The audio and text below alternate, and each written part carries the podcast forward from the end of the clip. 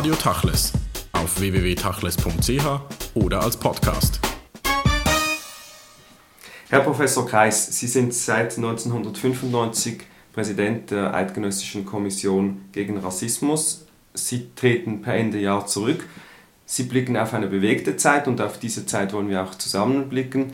Wie bewegt war sie am Schluss? Wie anstrengend war dieses Mandat? Wie stark mussten sich auch diesen politischen Kämpfen aussetzen, die doch immer wieder in der öffentlichen Debatte zur Geltung kamen. Es ist nicht einfach, äh, eigentlich ein, auch für einen Historiker nicht einen Überblick über sein eigenes Leben und sein Tun zu haben. Ich gehe davon aus, dass äh, mal in einer ersten Phase wir äh, sehr viel Interesse, sehr viel Goodwill auch von Seiten der lieben Medien bekommen haben. Also sagen wir mal von 95 bis in die Anfänge des Jahres 2000 und irgendwie hat sich dann das Klima geändert. Äh, kürzlich bin ich gefragt worden, ob denn nicht die Attacken, die ja zum großen Teil auch äh, identifizierbar von der SVP gekommen sind, nicht in letzter Zeit etwas nachgelassen haben, dann muss ich sagen, Wahrscheinlich stimmt das. Also, das äh, ja, es ist wenigstens in, den letzten, in der letzten Zeit nichts mehr in der Richtung passiert. Und äh, ich würde nicht sagen, dass jetzt speziell in den letzten Jahren speziell große Aufregungen eingetreten sind. Nicht, weil nichts passiert wäre, sondern weil man sich ja auch an diese Aufregungen etwas gewöhnt. Über die politischen Debatten äh, sprechen wir später noch. Zuerst vielleicht über die Frage generell der Diskriminierung in der Schweiz. Mhm. Diese Kommission wurde gegründet, äh, auch auf, äh, auf Widerstand der Öffentlichkeit. Das war nicht jedem klar, dass es so etwas benötigt. Ähm, man kann es natürlich nicht ganz von den politischen Debatten lösen, aber wenn Sie jetzt beurteilen, was konnten Sie überhaupt erreichen in diesen äh, jetzt mehr als 15 Jahren in Bezug auf eine Frage, die vor der Gründung der Kommission so nicht existent war in der öffentlichen mhm. Debatte. Ich meine, wir konnten nicht mehr und nicht weniger erreichen, dass äh, diese Norm des Antirassismus gestärkt wurde, sagen wir mal, im gesellschaftlichen Denken implementiert wurde. Das war ja eigentlich auch die Absicht. Aber es ist nicht so, dass wir deswegen äh, den Rassismus hätten einschränken können. Also wir können nicht wie bei der AIDS-Prävention sagen, so viele Fälle gab es am Anfang, so viele sind zurückgegangen und damit will man ja uns manchmal auch in Frage stellen, oder sogar sagen, ja, wegen uns sei vielleicht der Rassismus sogar noch angewachsen. Äh, erstens einmal können wir nie die Dinge äh, beobachten, wie sie gewesen wären ohne uns. Äh, hätte ja noch schlimmer werden können. Und zweitens muss es ja auch Institutionen geben, die Dinge kommentieren, auch wenn es, wenn es keine Veränderungen nun, Sie sprechen die äh, Straf- oder Rassismusstrafnorm an, 261 bis, die, glaube ich, 1996 äh, in einer Abstimmung oder nach einer Abstimmung dann eingeführt wurde. Dies also vielleicht müssen wir da, ja, also 94 war die Abstimmung und damit ist dann 95 im Multipack einiges einfach neu eingetreten, dieses, äh, diesen äh, 261 bis aber auch unsere Kommission. Die Kommission war eigentlich Bestandteil dieser kleinen Reform und auch äh, die äh, Berichterstattungspflicht oder auch die, den Empfang von äh, externen Beobachtern, die sich auch eine eigene Meinung erlauben. Das gehört alles ein wenig zusammen. Man hat ja damals immer wieder die Diskussion geführt, wie stark so ein, äh, eine Rassismusstrafnorm die öffentliche Debatte sanktionieren würde und auch beschränken würde. Mhm. Äh, diese Angst war vielleicht verständlich, aber es ist ja nicht eingetreten in dieser Form und die äh, Kommission hat sich ja immer sehr zurückhaltend eigentlich Verhalten in Bezug auf die öffentlichen Debatten. Da gab es jetzt nicht mit dem Fingerzeig mhm. irgendwelche äh, Schiedsrichteraktionen. Das sagen Sie. Andere sagen dann, äh, die natürlich auch eine andere Grundhaltung haben, äh, wollen das etwas anders sehen.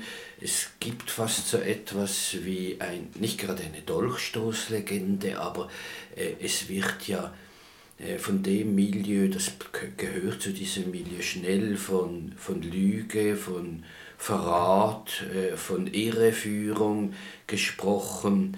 Äh, der aktuelle SVP-Chefstratege hat eigentlich ja in dieser Abstimmung 94 offenbar, mindestens gemäß seiner Deklaration, dafür gestimmt.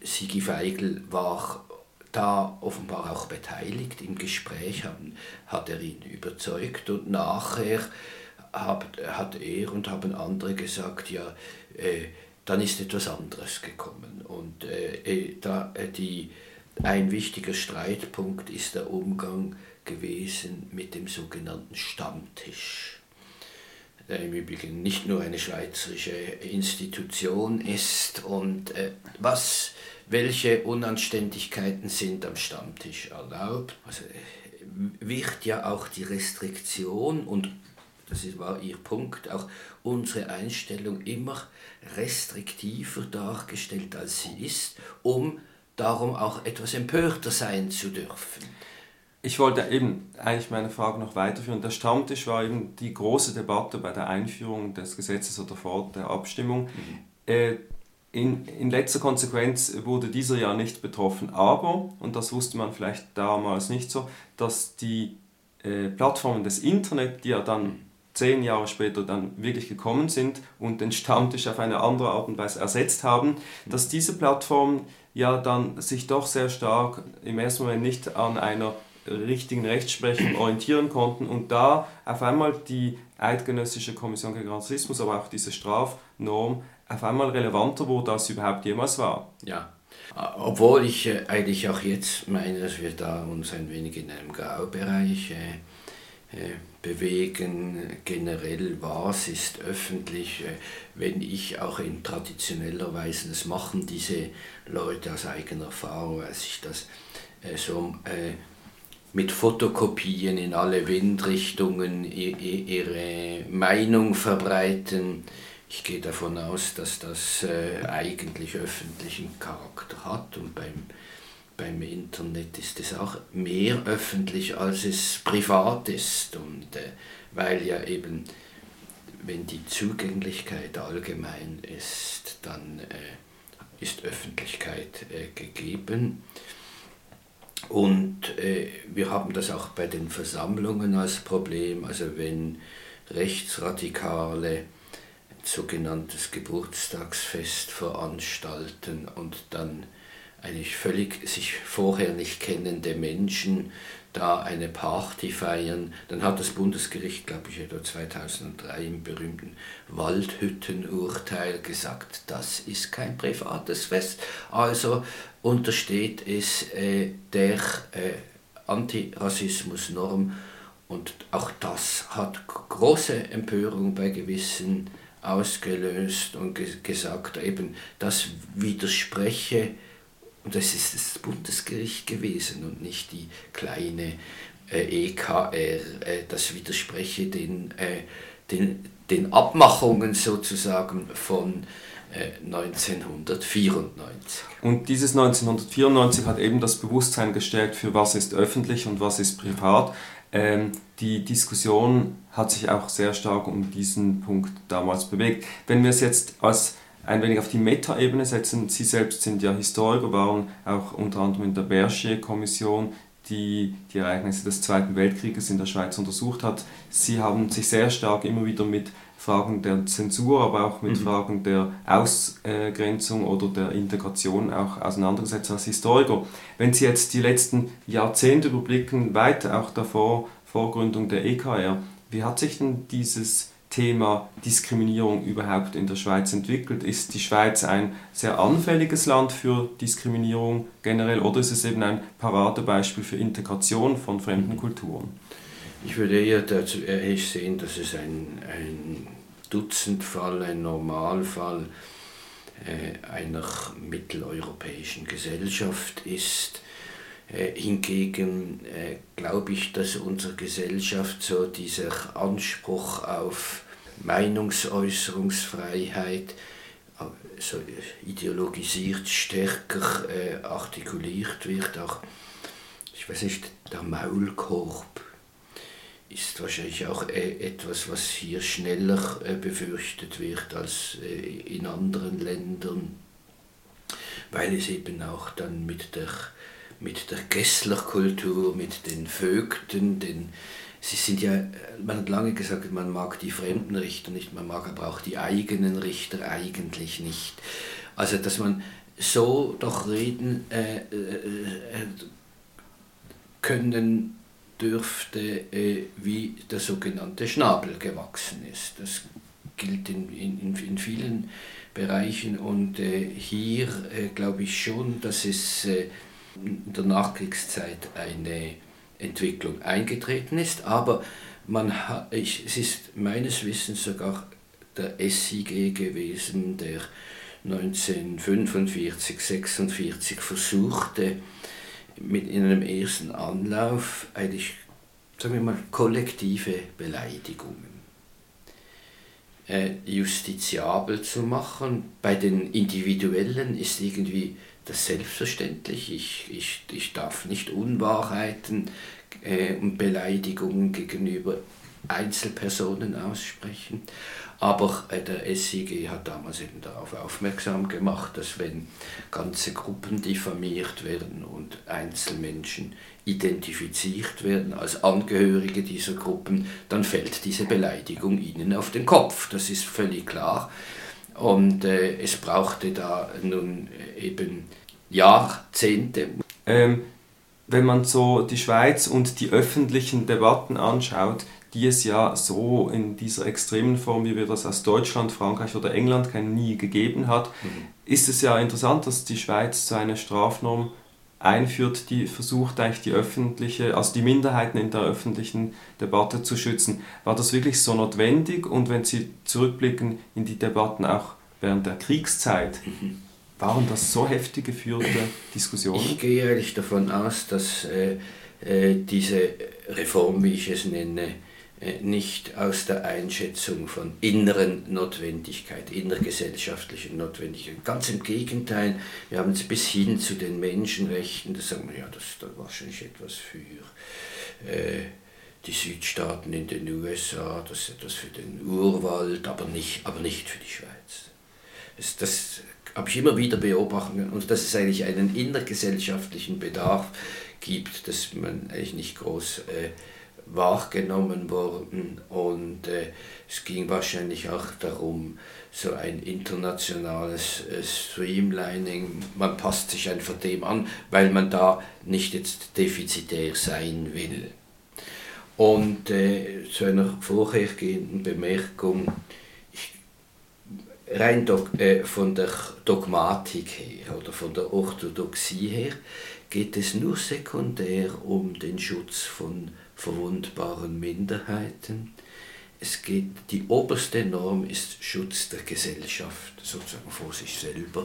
Also die Mehrheitsgesellschaft muss geschützt werden, nicht die Minderheit? Nein, nein, es, das wird nicht einmal, das wird nicht einmal äh, unterschieden, sondern die Gesamtgesellschaft. Es geht um den sozialen Frieden, es geht um den religiösen Frieden.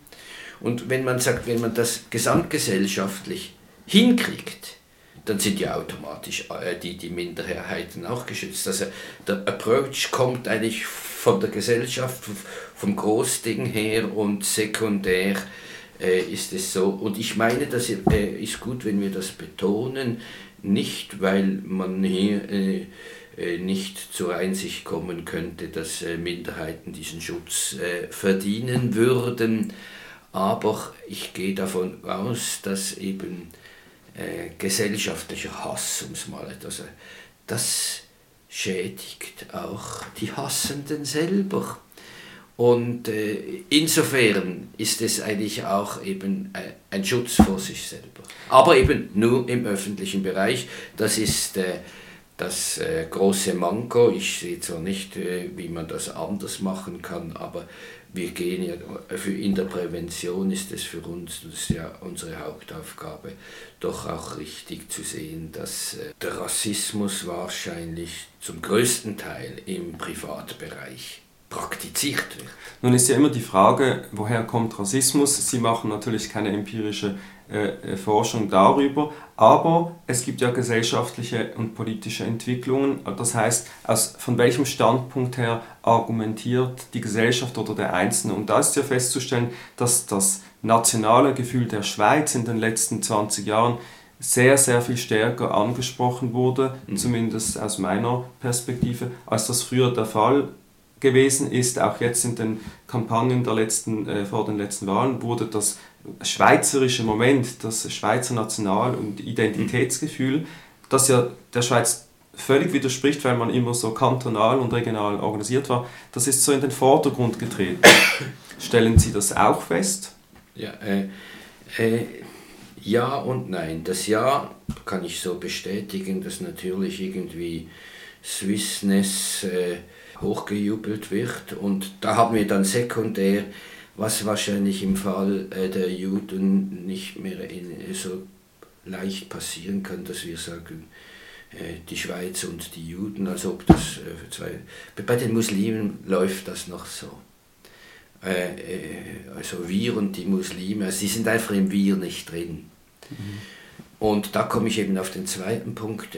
Man kann auch diese vergiftende äh, Trennlinie zwischen uns und den anderen sehr allgemein pflegen, ohne dass man sagt, dass uns und wir, das ist schweizerisch, es genügt, es ist, es ist auch äh, irgendwie polyvalent, ist überall einsetzbar. Und die anderen, da muss man nicht sagen, dass das äh, die Schwarzen sind oder die Fahren oder einmal mehr die Juden. Die anderen sind einfach die anderen. Und dann äh, äh, haben die Produzenten dieser Dichotomie haben eigentlich, kommen auf ihre Rechnung.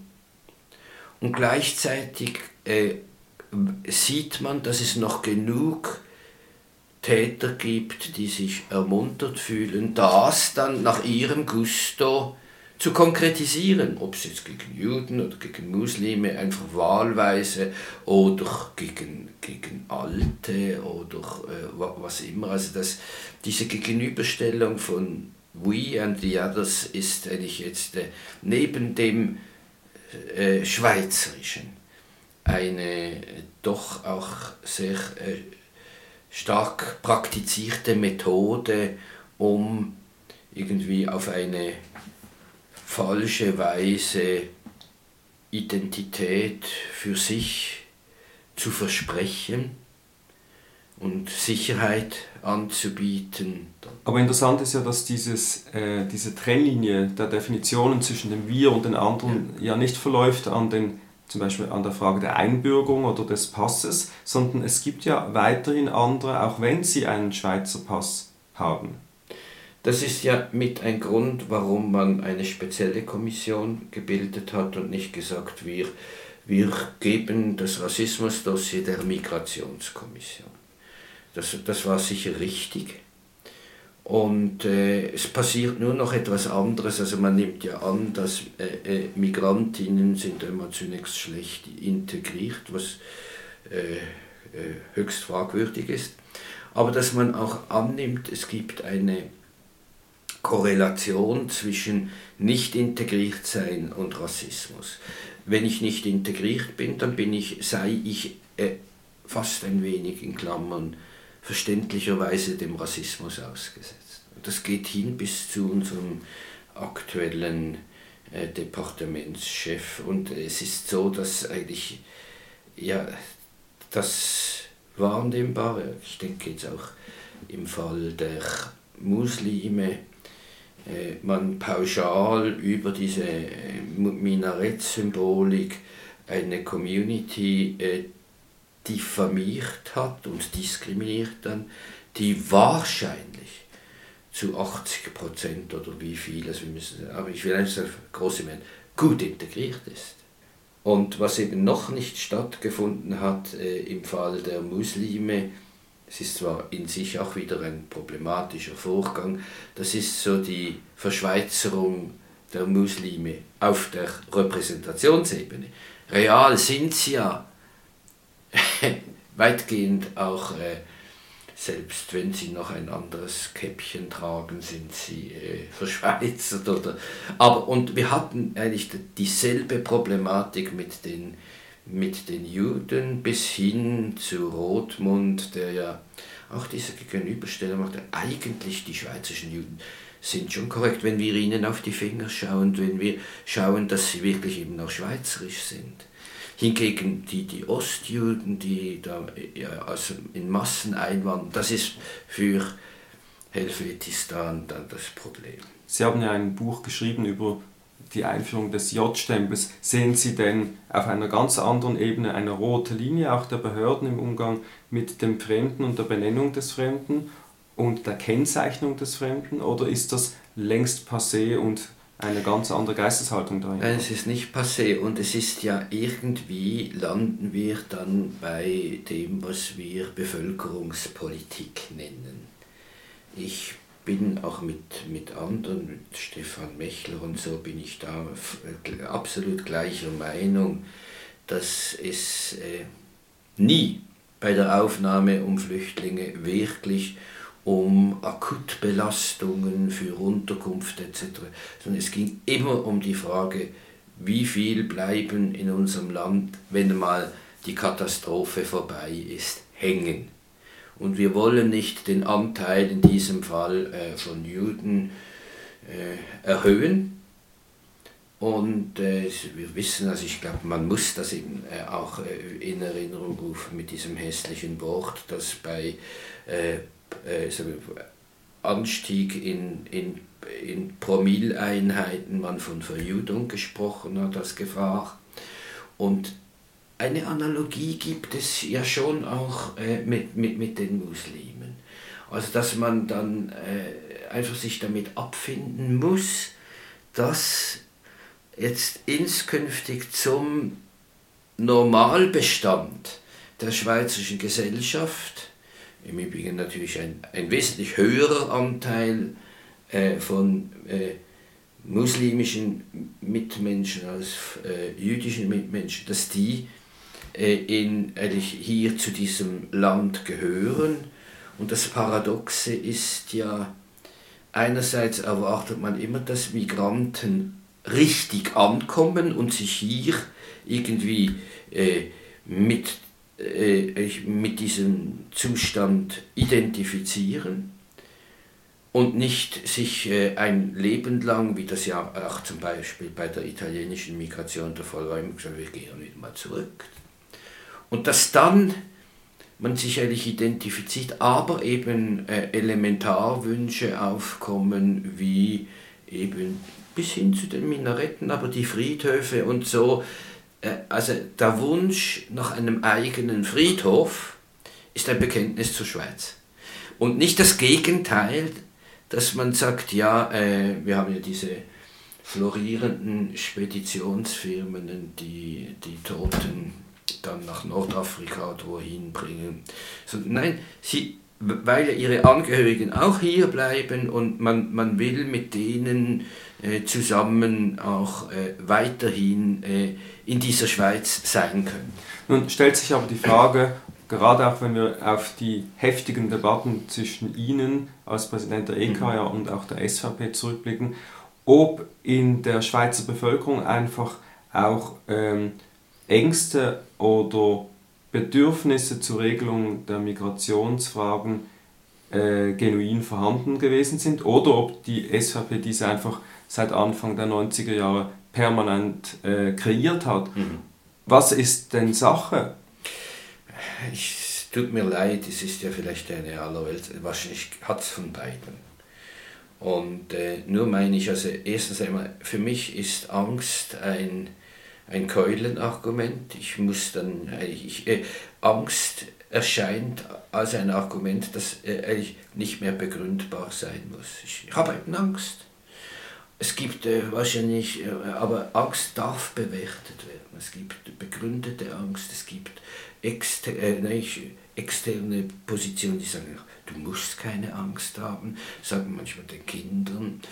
Und, äh, und dann sind es ja eigentlich, Angst ist auch bei gewissen, das jetzt ein, wird mir wahrscheinlich wieder um die Ohren geschlagen, ist zum Teil auch ein Luxusphänomen. Wir haben, in unser, äh, äh, wir haben viele Menschen in unserem Land, da gehören eben auch diese Gruppen dazu, die in derart prekären äh, Verhältnissen leben, die aus ihrer Angst kein Geschäft machen können. Vielleicht, ich würde nicht mal, sie haben zum Teil Angst, aber sie haben vielleicht auch weniger Angst, weil sie eben in, mit ihrer Prekarität eben leben. Aber äh, irgendwelche gut eingebetteten Menschen äh, könnten dazu neigen, schneller Angst zu haben, weil sie eigentlich auch ihre Verlustmöglichkeiten größer sind. Aber der Anspruch dahinter, dass man eben nicht nur Angst hat, sondern dass man aus der Angst ein Politikum macht. Ich gehe davon aus, dass zum Beispiel also viele ältere Frauen Angst haben, wenn sie nachts durch eine einsame Straße nach Hause gehen. Und sie haben zu Recht Angst, aber sie machen daraus keinen Punkt, der eigentlich andere dann eben äh, diffamiert und äh, letztlich eben diskriminiert. Nun gut, da kann man sagen, Politik und Populismus sind schon seit jeher miteinander einhergegangen. Die Frage ist einfach, auf welche Öffentlichkeit und auf welchen öffentlichen Diskurs trifft der Populismus. Also es hat ja funktioniert. Ja, also wenn ich Sie richtig verstehe, wollen Sie damit sagen, es gibt eben eine Prädisposition, es gibt Humus oder was immer äh, und äh, es ist auch äh, klar, dass es so etwas wie latent in unserer Gesellschaft, die einmal auch die kleinstaatliche Dimension das noch unterstützt, dass man sagt, wir sind doch eigentlich ein eine kleines Eiland, eine Insel, äh, umgeben von einem Weltenmeer, in dem Haifische zirkulieren oder dass eigentlich auch das Verhältnis zum Ausland, ich rede jetzt aber nicht von Exportindustrie und von anderen Dingen, da, da läuft das ja alles bestens aber auf der symbolischen Repräsentationsebene ist, ist Ausland irgendwie äh, negativ konnotiert. Und wenn wir das als Disposition haben, dann, wie Sie sagen, wenn man auf, diese, äh, auf, auf diesen Knopf drückt, dann sind die äh, Chancen, dass das funktioniert, recht groß. Aber in Österreich wäre es dasselbe. Ich denke auch in Frankreich. Und das sind ja zum Teil äh, ja nicht gesamtgesellschaftliche Reaktionen, sondern es sind Milieus, es sind Regionen. Und am Schluss ist eigentlich jeder für seine äh, Reaktion äh, selber äh, verantwortlich. Und ich gehe auch davon aus, dass diese äh, Produzenten von Angst, günstige Voraussetzungen haben. Aber ganz wesentlich ist, scheint mir, dass die das machen wollen. Dass sie sich, dass sie eben auf diesen Knopf drücken wollen, dass sie eigentlich, dass der agitatorische Anteil an Fremdenfeindlichkeit immer nie hoch genug eingeschätzt werden kann. Zum Schluss aber eine andere Frage. Sie selbst haben ja eine lange Geschichte auch mit der jüdischen Gemeinschaft. Die äh, Rassismusstrafnorm wurde zusammen mit dem SIG sozusagen äh, im Wahlkampf eingeführt. Sie haben den Fischhoff-Preis erhalten. Es gab ja dann auch immer wieder mal Friktionen. Man war ja nicht immer kleiner Meinung, gleicher Meinung. Da ging es dann allerdings meistens um Ihre Aussagen zur Nahostpolitik. Mhm. Ähm, eine gesunde Debatte möchte man meinen, aber wurde doch auch sehr heftig geführt. Wie haben Sie dies empfunden? teilweise als äh, schmerzlich. Also ich, ich, äh, ich meine eigentlich, dass äh, hier man erfahren hat, dass man unter Freunden äh, einfach äh, unterschiedlicher Meinung ist. das kann ja sein. Aber dass man dann eigentlich äh, auch, das ist dann bei der Gegenseite mit Enttäuschungen, könnte sogar, ohne dass ich das dann wirklich so gemerkt habe, auch mit Verbitterungen äh, verbunden sein. Und ich gestehe, ich bin eigentlich in dieser Frage wesentlich zurückhaltender gewesen, als ich sein wollte, aus Rücksicht auf mein Amt.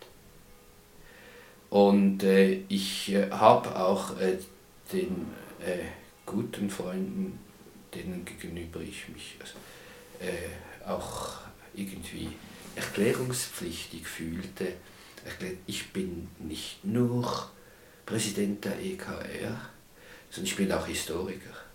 Und ich bin im Übrigen primär Historiker, ich bin sogar so weit gegangen, wenn man meint, dass äh, Historiker sein und dieses Amt unvereinbar sind, dann gebe ich das sogleich ab.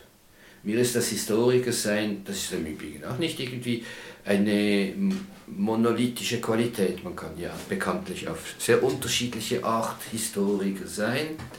Ich meine eigentlich, dass man hier auch fast eine staatsbürgerliche Aufgabe hat, die Menschen daran zu gewöhnen, dass äh, auch äh, in einer Person unterschiedliche Funktionen zusammenlaufen und da wird dann noch genug abgewogen, aber dass man Unvereinbarkeiten dekretiert, äh, würde ich da nicht gut finden. Aber konkret meine ich eigentlich, äh, würde es fast sagen, ich habe doch noch gar nie etwas über Israel gesagt. So wenig habe ich gesagt. Und es war vielleicht mehr die Tatsache, dass sie eben zum Beispiel ist, nach Gaza ja, fuhren. Das ist das. Und das finde ich, also und ich stelle natürlich auch fest, dass äh, es äh, über Betroffenheit völlig unterschiedliche Bewertungen gibt. Die Frage findet, also äh, die Israel-Politik per se ist, glaube ich, auch nicht unser Thema. Wir sind absolut beschränkt auf, äh, den, äh, auf die Schweiz. Aber gerade an diesem Fall sieht man, dass eigentlich äh, dieses, wir leben in einem globalen Dorf mit transnationalen äh, Debatten, dass man das schlecht trennen kann. Also ich würde nie äh, äh, von Amtes wegen jetzt einmal erklären, wie man in Israel und in den besetzten Gebieten mit den Menschenrechten umgehen soll.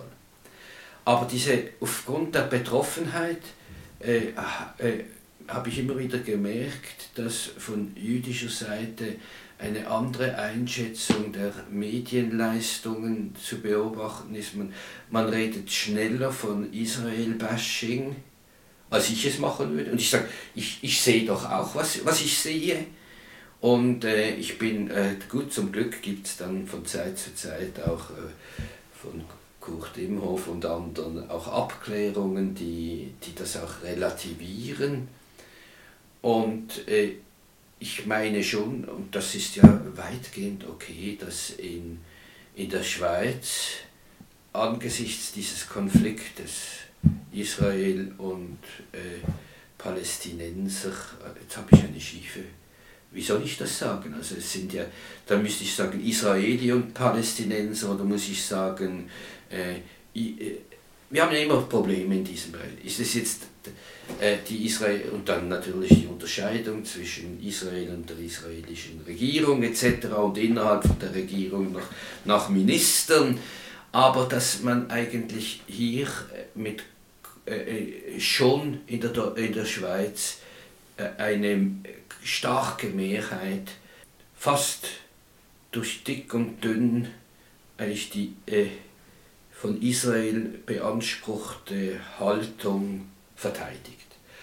Und äh, dann sehe ich aber auch, dass eigentlich ein Teil der äh, Palästin äh, Sympathien zu Palästin Palästinensern aus, von anti-israelischen bis hin allenfalls sogar zu, von anti-jüdischen Motiven lebt und dass äh, hier die, die Palästinenser im Übrigen mit, auch mit einem noch christlichen Anteil, aber schnell einfach als Araber abgetan werden und die sind eigentlich nicht äh, traditionelle äh, Verbündete der Schweiz oder wie immer man das äh, formulieren soll. Aber äh, wenn ich habe Reisen nach, äh, das, nach dem gelobten Land habe ich unternommen und ich stelle schon fest, und das, das glaube ich, ist zutreffend.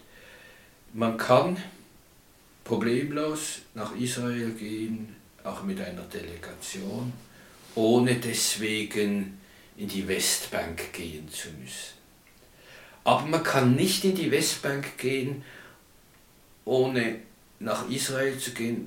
Da wird es, ist ein, wir haben ja auch nicht einfach äh, symmetrische Verhältnisse, aber äh, es, es wird einem dann sehr schnell zum Vorwurf gemacht, eigentlich, da meine ich, wird ausgeglichene Berücksichtigung schnell als parteiisch erklärt. Und das, was parteiisch ist, wird eigentlich dann als normal empfunden. Und ich habe wirklich bittere Erlebnisse gehabt, wie wir da auch, das war die schweizerische Diplomatie, die bei diesem erst, für mich ersten Besuch äh, in die äh, Westbank haben gesagt, ihr müsst vorher unbedingt im Aus, äh, israelischen Außenministerium vorbei. Und wir haben auch noch von irgendeinem amerikanischen Think Tank Menschen uns das Problem vorher am Vorabend äh, servieren lassen müssen und äh, dann hat äh, im Außenministerium sind üble Dinge gesagt worden, die eigentlich Richtung schon auch äh, grundsätzlicher, mindestens kultureller, fundamentaler, fundamental Abwertung der Palästinenser, dass die zu gar nichts fähig sind.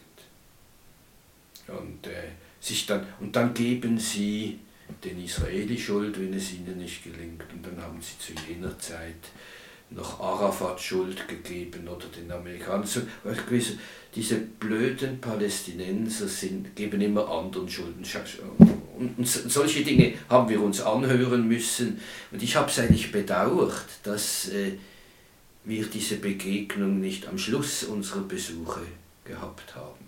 Dann hätte man auch äh, in Kenntnis von gewissen äh, Sachverhalten das auch mit diesen Leuten diskutieren können. Herr Professor Kreis, vielen Dank für das Gespräch.